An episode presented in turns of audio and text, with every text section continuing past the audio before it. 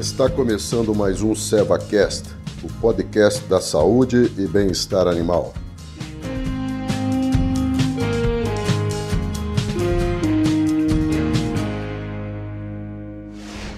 Olá, tudo bem?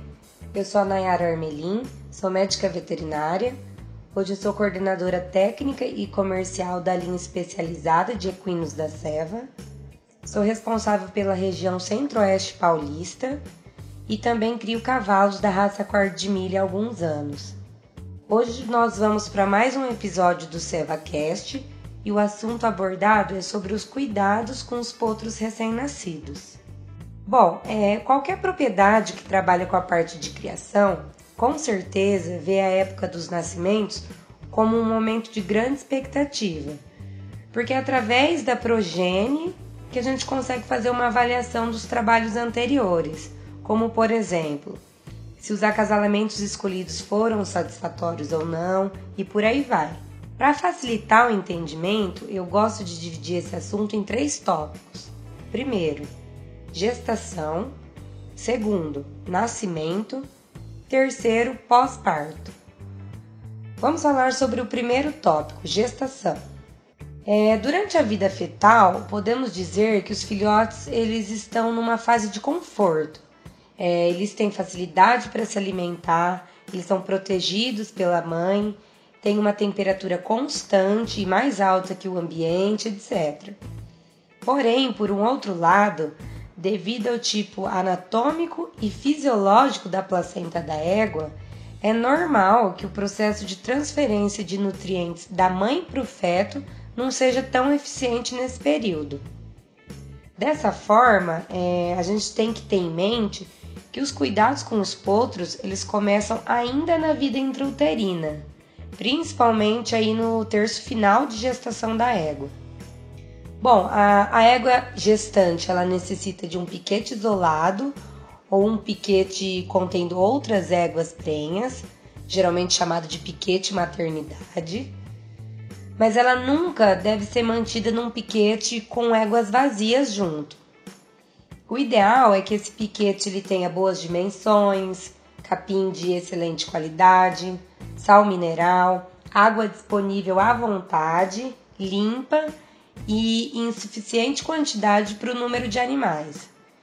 E que de preferência esse piquete ele tenha passado por um vazio sanitário para evitar algum tipo de contaminação e que ele seja também alternado de ano para ano.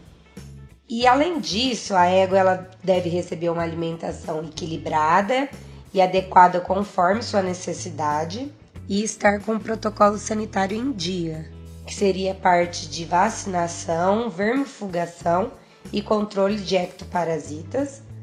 É comum surgir a dúvida sobre fazer ou não fazer vacina e vermífugo em égua prenhe. E minha resposta para isso é o seguinte: é, desde que exista um ambiente com manejo correto, com cuidados necessários e com o mínimo de estresse, não só é seguro fazer, como também é recomendado.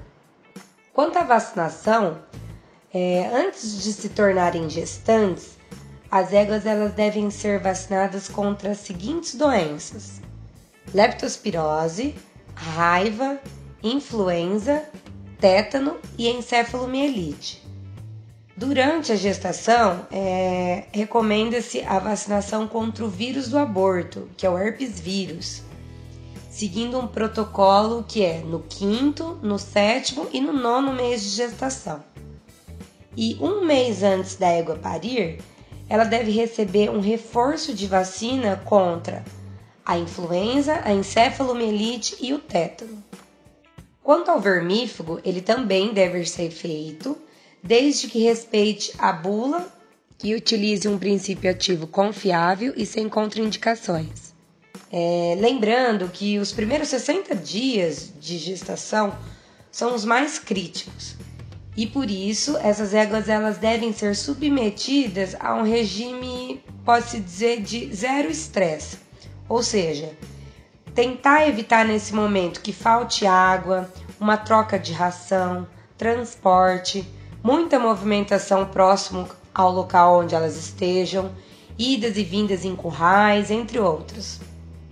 É, é importante salientar que nessa categoria de éguas gestantes enquadram-se tanto as matrizes e doadoras de alto valor genético e econômico, que foram cobertas ou inseminadas, mas também muitas vezes incluem as receptoras, que não possuem esse valor é, genético e econômicos agregados, porém carregam em si provavelmente um potro de excelente qualidade e que passou por muito trabalho e demanda financeira. Por essa razão, essas éguas elas devem ser tão bem tratadas quanto as matrizes. E tudo isso porque a condição e o status corpóreo materno, eles vão influenciar diretamente sobre a condição do feto. É, é importante tentar manter um ambiente de criação mais próximo do natural possível. Porque é fato, gente, é quanto mais se artificializa a criação dos equinos, mais aumenta a fragilidade dos potros.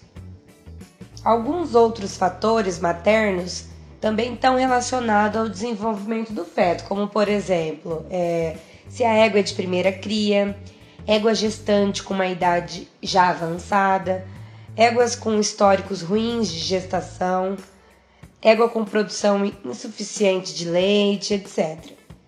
É, o período de gestação nos equinos é de 11 meses, mais precisamente de 330 a 340 dias a contar-se da data de evolução da égua.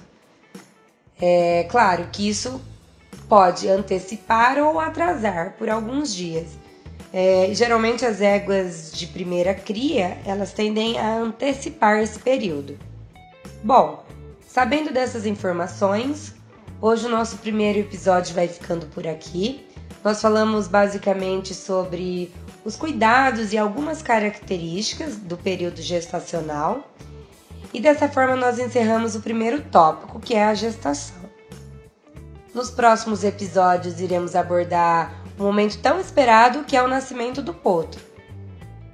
Obrigadas ouvintes, aguardo vocês no próximo episódio do SevaCast Cuidados Neonatais.